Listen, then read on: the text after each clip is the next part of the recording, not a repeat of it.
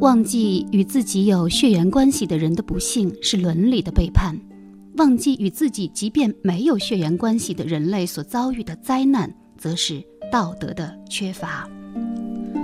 听众朋友，大家好，这里是山东电台小凤直播室，我是小凤。犹太伦理学家玛格丽特在其哲学论著《记忆的伦理》中的这段著名的思考，作为我们今天节目的开场白。再次祭献四川汶川大地震中的遇难者，愿我们点燃爱的蜡烛，永远守护住对你们的记忆，因为这是我们民族作为一个记忆共同体永难忘却的哀痛，而这种哀痛也只有以人类整体去面对，灾难才能被更快的克服，幸福才能更好的重建。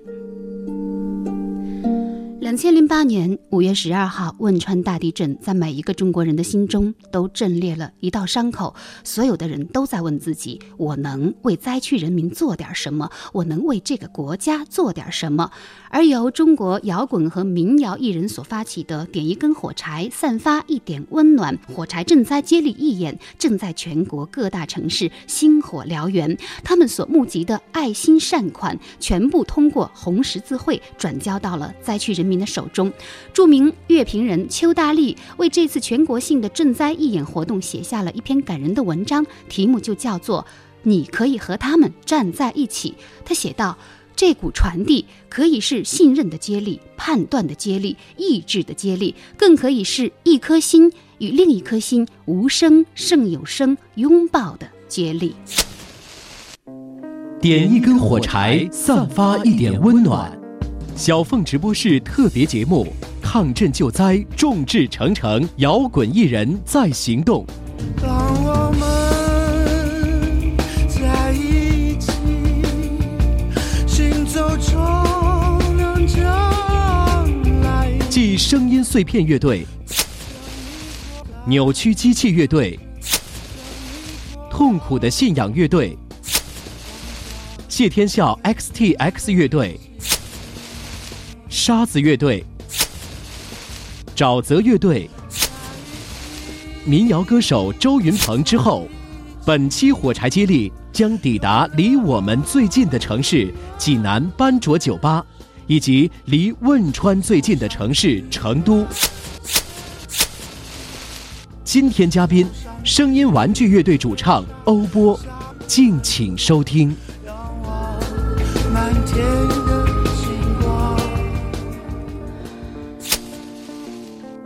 小凤直播室特别节目《火柴接力访谈》，今天的最后一棒，我首先带您亲临五月二十二号夜晚的济南班卓音乐酒吧。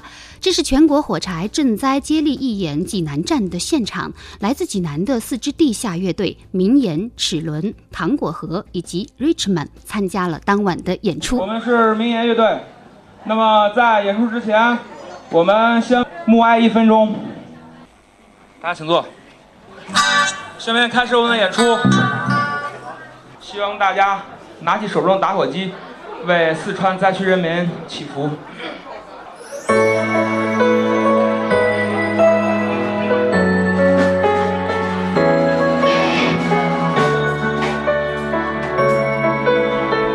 喂，感谢灵岩乐队，我们的捐款一直在进行当中。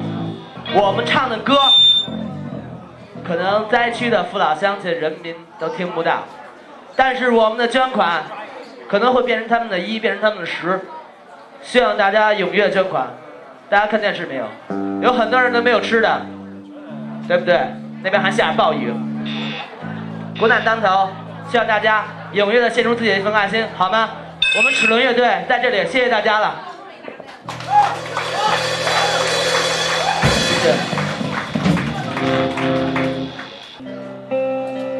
在这场灾难中，人的生命是显得那么的脆弱，那么的不堪一击。为了纪念这次的遇难者，我们带来了我们的原创《天堂》，希望在天堂的他们能够听见我们的呼喊。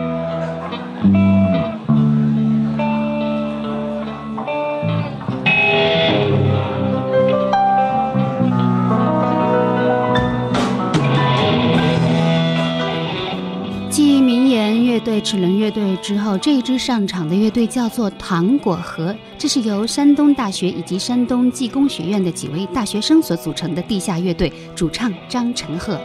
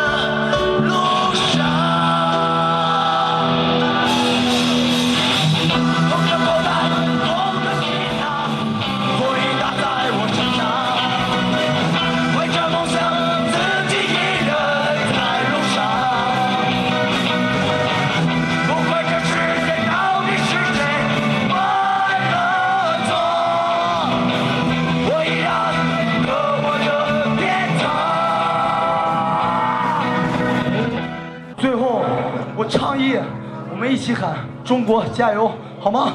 一、二、三，中国加油！中国加油！我听不见。中国加油！中国加油！我们是糖果盒，谢谢大家。感谢大家为四川灾区的人民捐款，也感谢大家来支持这次赈灾演出。那么今天晚上有很多的朋友都捐款了。那么说，在捐款的同时呢，大家每在酒吧消费一瓶酒，消费一样这个东西，都是为灾区增加一份爱心。因为今天晚上所有的营业额，所有的这个钱，全部捐给灾区，全部捐给灾区。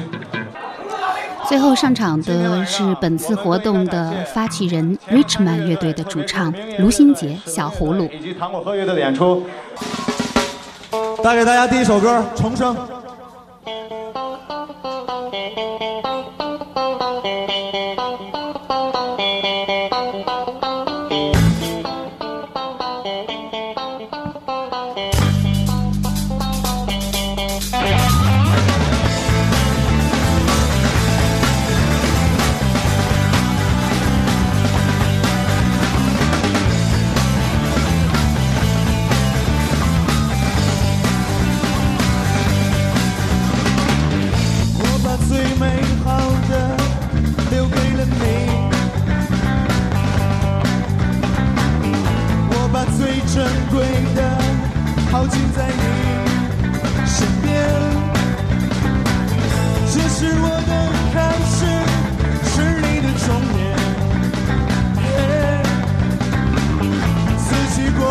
的重生那将是永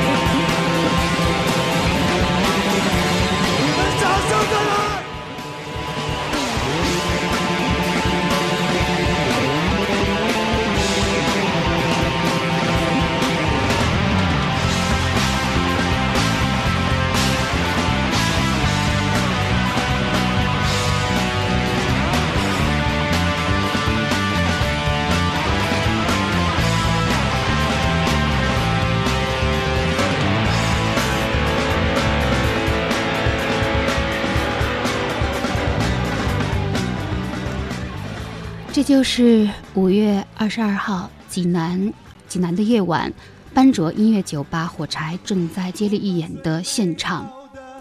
当天晚上，这次义演一共是募集到了近万元的善款，全部都交给了那位济南红十字会的工作人员。而 Richman 乐队的这首《重生》，也代表了所有济南地下摇滚音乐人内心最深的祝愿，那就是愿哀痛中的祖国如凤凰涅槃，浴火重生。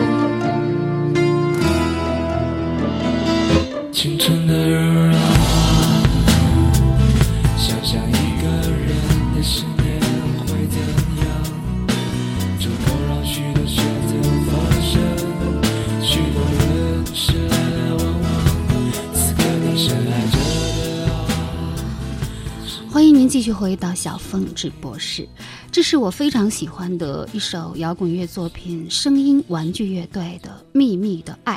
歌里欧波唱道：“青春的人啊，想一想一个人的十年会怎样？此刻你深爱着的，又是那多少个十年后的少年？”每听到这里，我都忍不住在想：可是，可是那些在地震中被废墟掩埋的少年，他们甚至来不及拥有自己的第一个十年，甚至仅仅拥有一个十年而已。声音玩具乐队前身名为《朝圣者的背叛》，他们远在成都，成立于1998年。乐队沉默而低调，一直潜心于自己的音乐，深居简出。只在2004年推出了一张 demo 专辑《最美妙的旅行》，却受到了从乐迷到专业人士的广泛好评，也是国内最畅销的地下唱片之一。他们的风格是艺术摇滚，而这张《最美妙的旅行》的唱片也成为我最美妙的。收藏。那么，在哀悼日之后，有一天的下午，我采访了远在成都的声音玩具乐队主唱欧波。你好，欧波。哎你好当我策划这期节目的时候，其实我想到的第一支乐队就是声音玩具，因为你们是我所知道的唯一的一支在成都的乐队。那成都离汶川震中 真的非常近啊！这几天我看到网上也在说是余震不断，成都市民的状况现在究竟怎么样呢？嗯，还是地震的后遗症嘛，症状是什么？就是恐慌。这段时间就会经常有一些什么官方的或非官方的消息，就说、呃什么时候有可能会有多少级的余震啊之类的，嗯，像一个比较有传染力的东西。然后所有人听到这个消息的时候，已经很难去分辨。是真或者是假，或者是来源于从哪儿？你本来想，哎，这个可能是一个谣言或者是传言，嗯但是有第一个人给你发短信的时候，你可能不介意；第二个人你可能不介意，但第三个人、第四个人再给你电话，然后周围有楼上的那居民们都往下走，然后还有大呼小叫的，就说：“哎，赶快下来吧！”这个时候你你要想很安静的像往常一样生活，我觉得能做到这一点的话，那肯定很不错。嗯属于相当有定力，对对对也许才能做到这一点，对很难不跟着往下跑啊。对对对嗯，就是你先给心理安慰一下，嗯你想，哎，你走出去这几分钟可能会避免什么，但实际上有可能什么都不会发生。然后，也许当你在回来做的时候，你会想，也许是下一刻。大家可能都像惊弓之鸟一样。啊，对，对有有一些，因为经历过那那瞬间的以后，嗯你很难再忘记掉这个感觉吧？那刚才欧波说的那一瞬间，我想就是指的呃五月十二号十四点二十八分那一瞬间哈嗯对。欧波那个时候你还在成都是吗？对对对，能不能给我们讲讲你所亲历的那一刻发生的一切好吗？嗯，我今天还在呃网上还看过一个视频，当时我看的时候，我还想，嗯，这个时间有这么长吗？那个时候我是在我的房间里，我在七楼嘛，七楼，然后我在睡午觉，然后，然后突然就醒了，当时还不明白怎么回事儿，然后所有房间里东西都在摇晃，然后发出那种声音。它是什么样的声音？是一种火车就在你面前，然后开过去，哦，就差不多就这样了。哇天，那那那就相当巨大的那种轰鸣声。对，然后你就是各种声音，它它不像是一个纯粹的声音，因为它这种声音是各种摩擦声啊，各种怪的声音合在一块儿。就是那房间里原来那些所有东西都好像变成有生命一样，都在一起发出各种各样的怪叫，是吗？对对对，这还有最重要的这种声音是你没听见的，它不完全是玻璃或者这种，它是墙体或者钢筋混凝土发出那种共振的声音。这种声音它很难说是人听到，听到的只是一部分，但其实还有很大一部分感觉是你感觉到，就是它是一种，就像物理学上来说，是它会有很多超低频的成分，就是人会有极强的生理反应的东西。因为我是做音乐，经常会用这么专业的术语来说，应该就是这样。然后再夹杂着各种，比如说玻璃，你的你什么东西掉下，乒乓，然后你听见四周楼上的东西往下掉，这个时刻你可能只有嗯两分钟。这个两分钟的是概念等完了以后，我想我觉得只有几十秒、三十秒，或你心里的感觉是只有三十秒，实际上就是你后来看视频才发现原来是有两分钟。对是两分多钟，嗯因为进入相对论了。对，那个时候你觉得很短，我想那一刻你应该是从床上一下就跳起来了吧？嗯，对，跳起来。什么时候突然明白过来这是地震这个词儿？之前是不是从来没有想到它会纳入你的生活？对对对，因为我的女朋友是唐山人，对我唐山人，我今年才去了那个唐山，然后在那个唐山大地震那个纪念馆，我当时是一个对过去缅怀的人，一个这个城市以外的人，然后去去看一个曾经发生过的事，就一个旁观者。对对对，一个旁观者，就是你的生活之前和他是没有联系的。然后当时去的时候，你会感觉，哦，一个城市这样，然后最后二十年、三十年以后，它就成了这样，然后有这么多人走了，然后有这么多的痛苦在那儿，但是你不能感觉到。然后突然，就像那个那一刻发生的时候，前二十秒，它因为它地震是分两次，它那次强震是分两次，中间有个大概几秒的间隔吧。我当时就想啊，这是什么？这不可能吧？我想这不可能，成都怎么可能？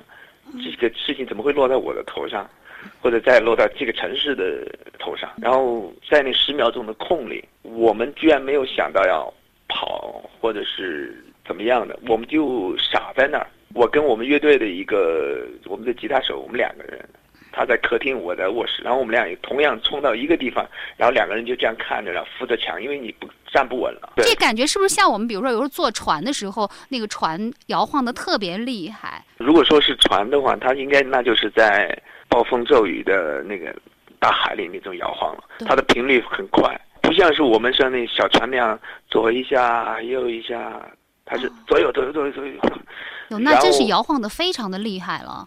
呃，对，因为我们还是七楼，还不算最，因为一般来说地震在高层的会反应越明显越往高走。对，然后在我的朋友他们在大概十多层，嗯，十五层或四十七层，然后冰箱就直接就倒了。我当时看见我的书柜快倒了，我那书柜快两米高，我就扶住他，我还没想着跑啊。最后我突然就跟那个我们那吉他手说：“我说，我说是地震。”然后话还刚刚说完，然后真正的厉害的才开始。第二波实际上是最强的一波，最强的一波。然后这一波的时候就，我们就完全就真的是那种恐惧。之前你是傻了吗？你还没有恐惧，一直想啊发生什么了，什么什么什么状况？嗯然后然后当你明白过来这是地震，你恐惧就产生了。就傻在那儿了，没赶紧的找一个呃卫生间，或者是找一个什么桌子底下钻进去。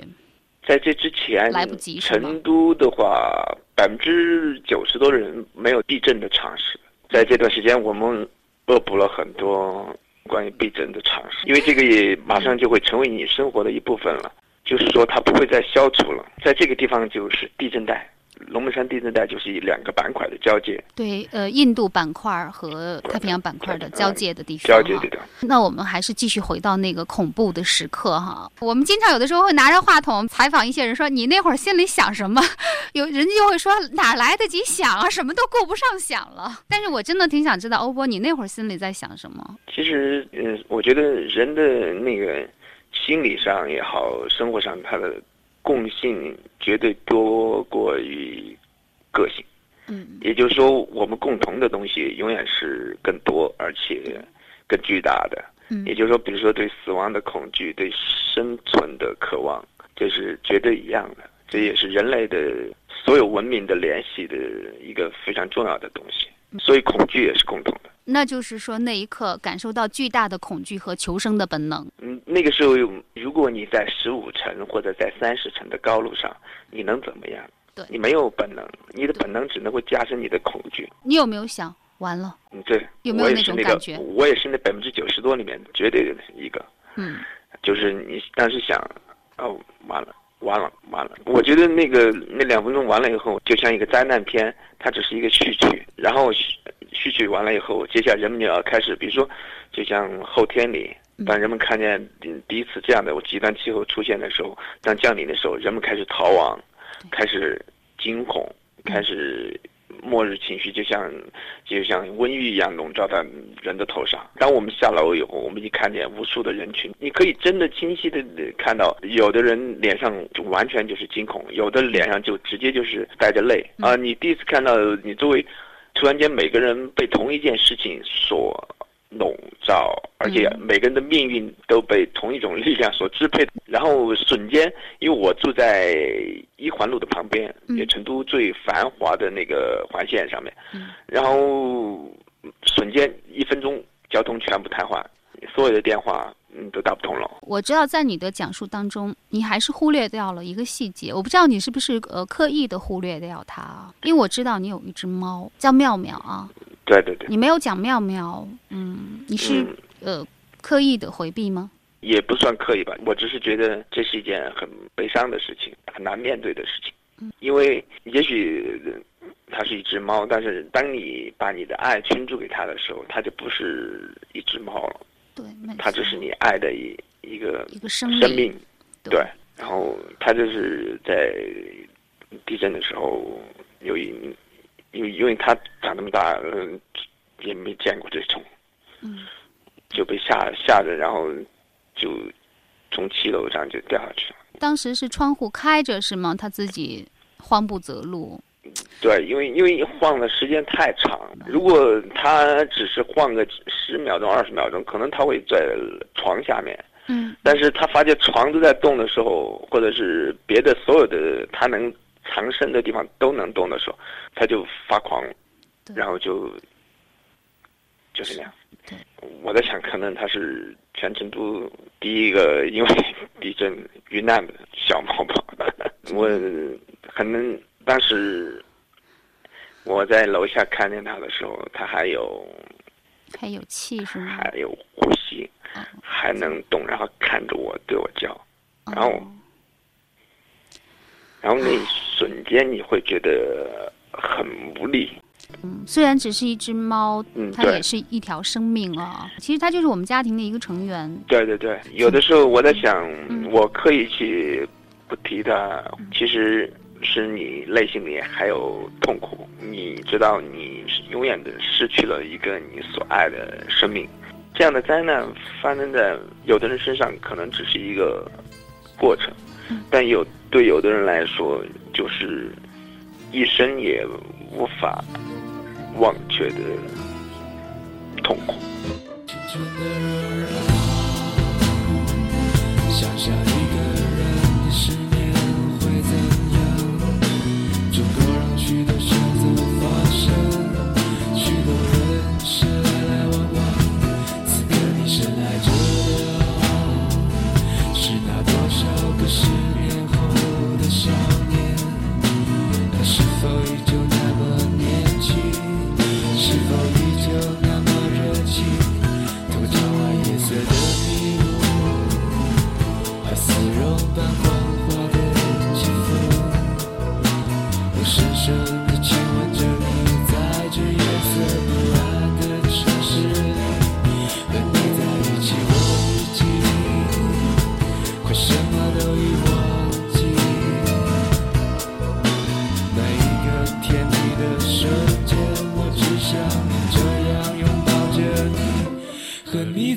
你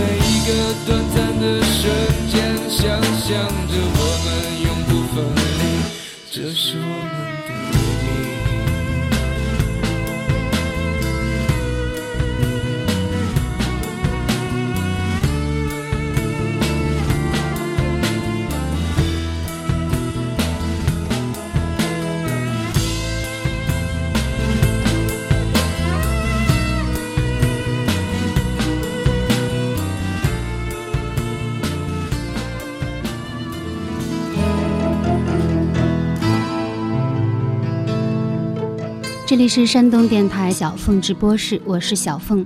真的要向声音玩具乐队的主唱欧波说一声抱歉，因为我也扮演了一个撕开别人伤疤的不光彩的记者，逼他说出了心中对他的小猫妙妙的一份无以言表的痛。当天下午大约十四点四十五分，也就是二零零八年五月十二号的十四点四十五分，跳楼而逃的。妙妙死去了。欧波拿着从门卫那儿借来的鹤嘴锄，他说：“我抱着它，我们走，因为没有可用的交通工具，不知道去哪儿。我只想离开这儿。这不是真的，亲爱的，这不是真的。”大约十六点，妙妙安睡在金沙遗址博物馆某处的树林里，两岁半。欧波对妙妙说：“你再也不会伤我的心。”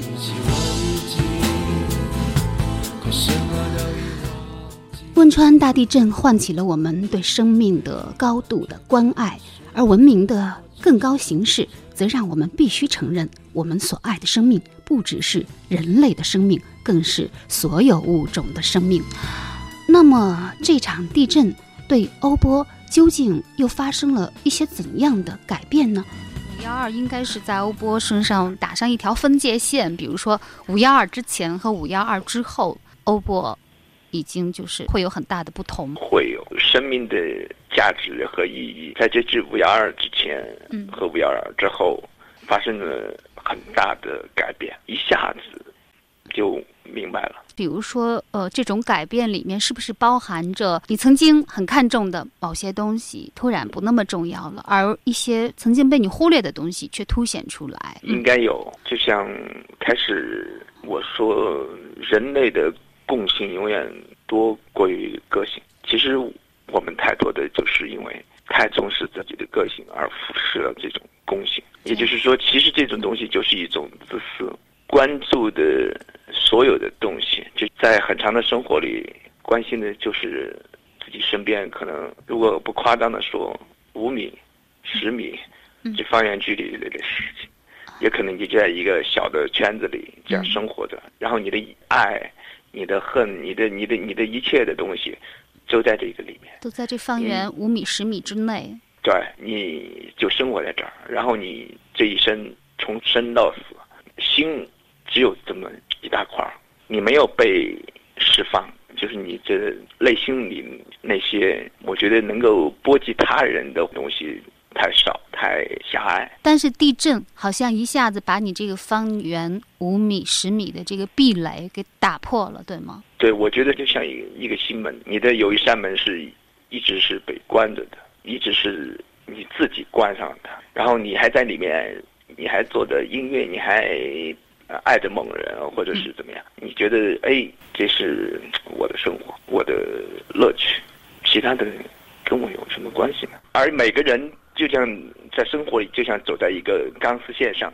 人的所谓的幸福感其实是很脆弱的，嗯人的所谓的满足感是很虚幻的。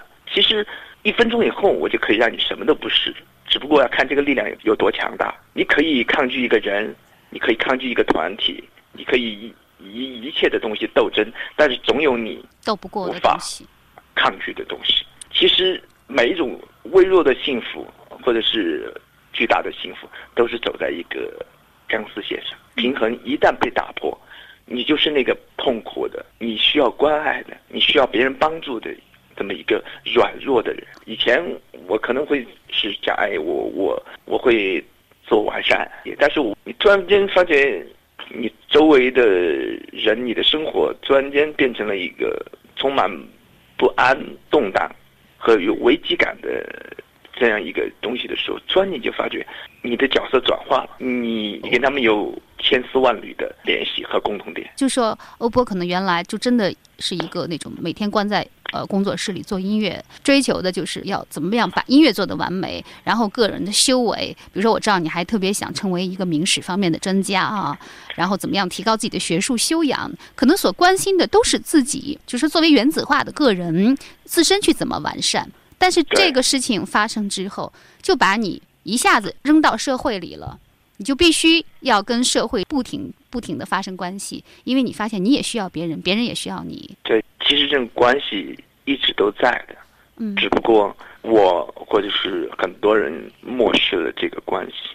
就是你突然觉得这样的事情是有意义的，为什么会有意义？因为以前你觉得没有意义，为什么现在会觉得有意义？因为没有人敢再说自己是绝对坚强的，无法打败的。后来欧博也是申请去汶川震中做志愿者，呃，这样的事情，每个年轻人，我看到的，我身边的朋友太多太多了。中国人真正在文革以后，第一次焕发出这么强大的责任感和凝聚力，为什么会是一个灾难带来？这是我想我们需要反思的东西。没错，因为成都是离震中最近的一个大都市嘛，而且又是我们救援工作最重要的一个前线哈。我想你作为一个成都的居民，就是你的眼睛看到了什么？是不是成都？也是从来没有，比如说突然一下子有那么多的四川以外的人，在瞬间涌到那个城市，有那么多，比如说外地牌照的车，突然一下子全都来到了成都。我住的地方就在成都的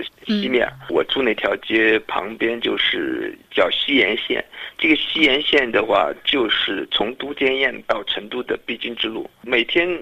从早到晚的救护车，你从来没听过这么多救护车，就是不停的、不停的从早到晚，然后飞机各种你从来没听过的飞机声，就如此近，如此大密度的飞机的声，然后你走在街上会看见长达五十辆或者是六十辆，我还已经数过一次，六十辆的军车。装着救援物资，然后军人排队走在平常那种开着私家车的一环路上。然后呢，你在任何一个大的公共场合、公园，或者是甚至是街道的两旁，无数的帐篷，各种怪的帐篷，有很很专业的，有很怪的，甚至有很多你不敢想象的帐篷，就是它甚至加上了下水管道，一看就是准备要住个一个月、两个月的。有的在开玩笑就说。呃，一下成都的市民大多数都有很专业的户外知识，知道该在哪儿找地方搭帐篷，该铺防潮垫，该怎么样遮风。对，其实我们知道，就是四川人也都是特别乐观的啊，尤其是成都，就一向是以悠闲而著称哈。那这个地震肯定是像你说的地震后遗症啊，给市民心理上一定是造成了巨大的阴影。但是我相信那种乐观的天性依然还在，对吗？我那天在街上看见了有有一个，我就想这个就是四川人吧。就算再怎么样，他的还是想哎，只要生活还过一天，那我也得过。我在想，这就是我的家乡，我的周围的人，他们有这样的气质吧。我想这是一种整体的气质。就像我那天正好是在余震的时候。所有的店面都关门了，但是有一家店面老板还坐在那个楼下面，还是挺危险的地方吧。嗯，然后就在那儿他也不怕上面掉东西下来，然后就在那儿打麻将几个人，我觉得哦，太震惊了，绝对是心理特别健康。对 对，我当时我当时颇是惊叹了一下，我觉得哦，五月十九号到五月二十一号，我们国家呃特地设立了哀悼日哈、来为那些汶川的遇难者哀悼。那一天，我想知道你是怎么度过的？那三分钟你是怎么度过的？那三分钟，我和木马的主唱谢强，潜水艇的一个吉他手叫恐龙，我们三个人在茶馆里喝茶。我们正在聊天的时候，那三分钟就到了。当时我还在想，这些人还会不会继续喝茶聊天，继续说的一些不相干的话？但是我后来我发觉，真的那一刻，我觉得我的嗓子也好，我的眼里也好，饱含泪水吧。就是你看到的，他们突然都安静了。这是在四川人的这种茶馆里是，四川的茶馆是最三教九流的，也就是说。最市民的地哦方，，对对嗯，但是那山洞你看到的，你感受到是，确确实实有的东西在每个人的心里都烙上了。灾难其实呃唤起了人们内心的那种很深度的情感啊。在我看来，也许它其实根本就不深，是因为一直没有人去碰它。现在欧波，嗯、你应该是在成都，有没有就是也在策划一些赈灾的义演活动呢？在成都的话，之前十五六号的时候，呃，有的酒吧就已经搞过一些大大小小的一些义演了，去尽一份力。在这种时候，每个人的良心、对社会的责任感、对他人的关爱，突然间就涌现出来了，而且涌现的一塌糊涂。但是我觉得这个东西呢，我们就把它看成是有的人带头抛弃了第一棒，然后会有人来接第二棒，接第三棒。还有的人会一直跑下去。五幺二这个事情以后会留下巨大的社会问题。没错，它是一个巨大的伤疤，需要很长很长的时间来医治。对对对，嗯，巨大的资金和人力的支持。最重要的是有很多人能够坚持，我们都能明白，因为人，这就是人的复杂，人人的人性的复杂，就是再深的痛苦，在于他人永远只是一个听到的、看到的一个东西，而不是感同身受的东西。所以一时之间，我们的关爱，我们的这些东西都能够像火山爆发一样喷发出来。但是正因为它是火山，我们什么时候能看到一个不停喷发的火山呢？当这一切慢慢平复的时候，当报纸上开始舆论也好，慢慢的减少了对这些东西的关注，慢慢的一些东西开始褪色的时候，那个时候才是真正的开始。我明白欧波的意思，也就是说，在你看来，即便是到目前为止，也仅仅是呃拉开了一个序幕，对吗？对，而整个的灾后重建的片子，大概是要演很多很多年，甚至于要一代人来共同完成它。对，嗯，十年、二十年，而且这只是针对五幺二来说的事情。对，我们还永远不知道明天还会发生什么。当这一切又来临的时候，或者是在别的地方以别的方式上演的时候，所以说，我觉得这个东西是没有时间界限的。其实我能从这个谈话里听出你的一个隐忧来，你特别担心社会的遗忘，是吗？这是不可避免的。呃，社会的遗忘，这个遗忘就是这种现象呀，对于一个社会来说，这是一种常态。但是我们的记忆是用来做什么的？我们的记忆不就是用来反抗遗忘的吗？就像你说的，记忆是对抗这种遗忘的最有效的工具。但是你你知道，人性的复杂也在于此。就像自我暗示、嗯、自我麻醉、对自我催眠，人连自己都能骗。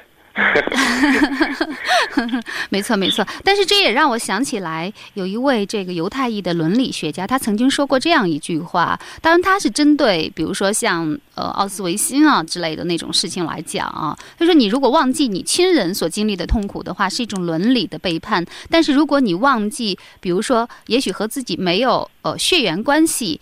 就是群体中他人的死亡的话，那是一种道德的缺失。对对对，希望我们每个人都能记住这句话。当灾难发生了，我们无能为力。我们无能为力是是说我们我没办法对抗大自然的力量。对。但是这个事情带给你这个一个国家、一个民族或者是一个群体一个契机，这个契机是通过重建一个地区也好，你会重新树立一个国家的非常重要的东西，非常重要的价值。没错，前一段时间看那个就是《纽约时报》的一个评论啊，他就说汶川地震将成为一枚时代烙印，促进中国社会的转型。那我做这个节目呢，也是请每一支乐队都给灾区的群众带去一首作品。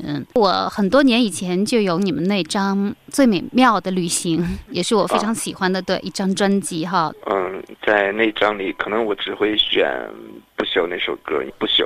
嗯，那首歌是我的，应该是年轻时候的一个英雄的情节。英雄的情节，对对，因为我我很崇拜英雄。我从我的小的时候受的教育就告诉我，牺牲是伟大的，因为它是一种终极的责任感的体现。就是当你这一切牺牲是有价值、有意义的时候，那么就是值得去做的。而这次，我觉得那十天里，我每天。都会像一个小孩儿一样带着泪关注这些东西。嗯，你看到了很多很多的英雄，对吗？对对对，嗯，有很多的，就是他这，而且这些英雄都不是我们小的时候或者是以前那样的模板里的。我觉得这首歌也好怎么样，它它不是献给一个人，它是应该是献给一种品质。这种品质，有可能你是一个英雄。其实英雄的时候，有的时候我们说去救助他人可能是英雄，其实有的时候你能对抗。不可抗拒的东西，你也是英雄。很多像那种埋在废墟下面，靠信念、靠顽强的信念苦苦支撑，支撑到生命的极限，我觉得他们也是英雄，对吗？就像陈坚，呃，那个身上背着三块预制板儿，我知道，然后一直挺了七十二个小时开始施救，是吗？对对，然后花了几十个小时，然后最后出来的时候。在这瞬间，我觉得我被击溃了，这是整个事情里面最让我崩溃的一个不幸。我觉得像陈坚这样的人，也应该说他也是英雄，平民英雄。对你真的你在想，一个人的勇气，一个人忍受孤独和死亡的恐惧的那种力量，到底能有多强？我觉得这首歌呢，我觉得应该是献给所有这些坚强的、所有坚强的人，就这样。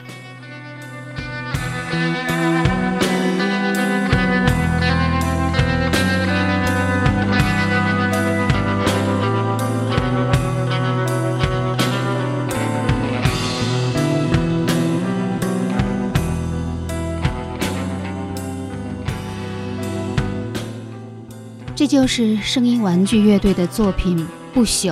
这是一首长达十一分钟的史诗般的后摇滚作品，漫长的器乐演奏，唯美的吉他和贝斯的音色，梦魇般的氛围滚滚而来。如果你愿意，你能在这其中听到大地震后那一座座倒塌的废墟，看到那一片片高悬的堰塞湖，还有那片土地上挺立的坚强的人们。只有在接近尾声的时候，欧波才轻轻地吟唱。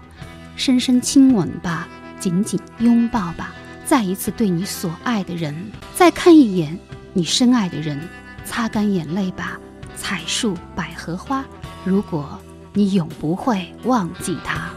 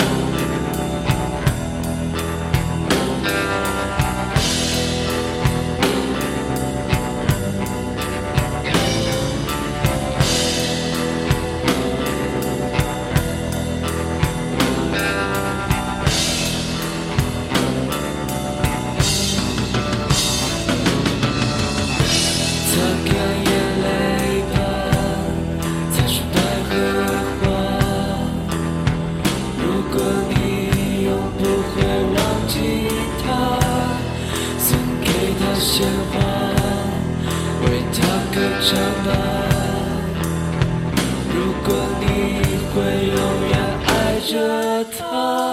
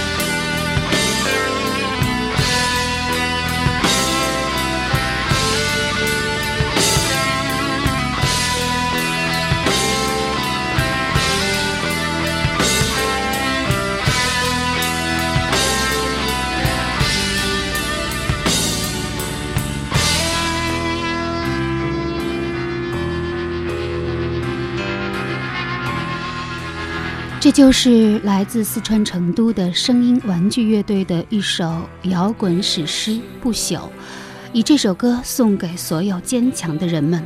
愿在四川汶川大地震中，所有遇难者的灵魂不朽；愿在四川汶川大地震中的所有抗震救灾的英雄们，爱与互助的精神不朽。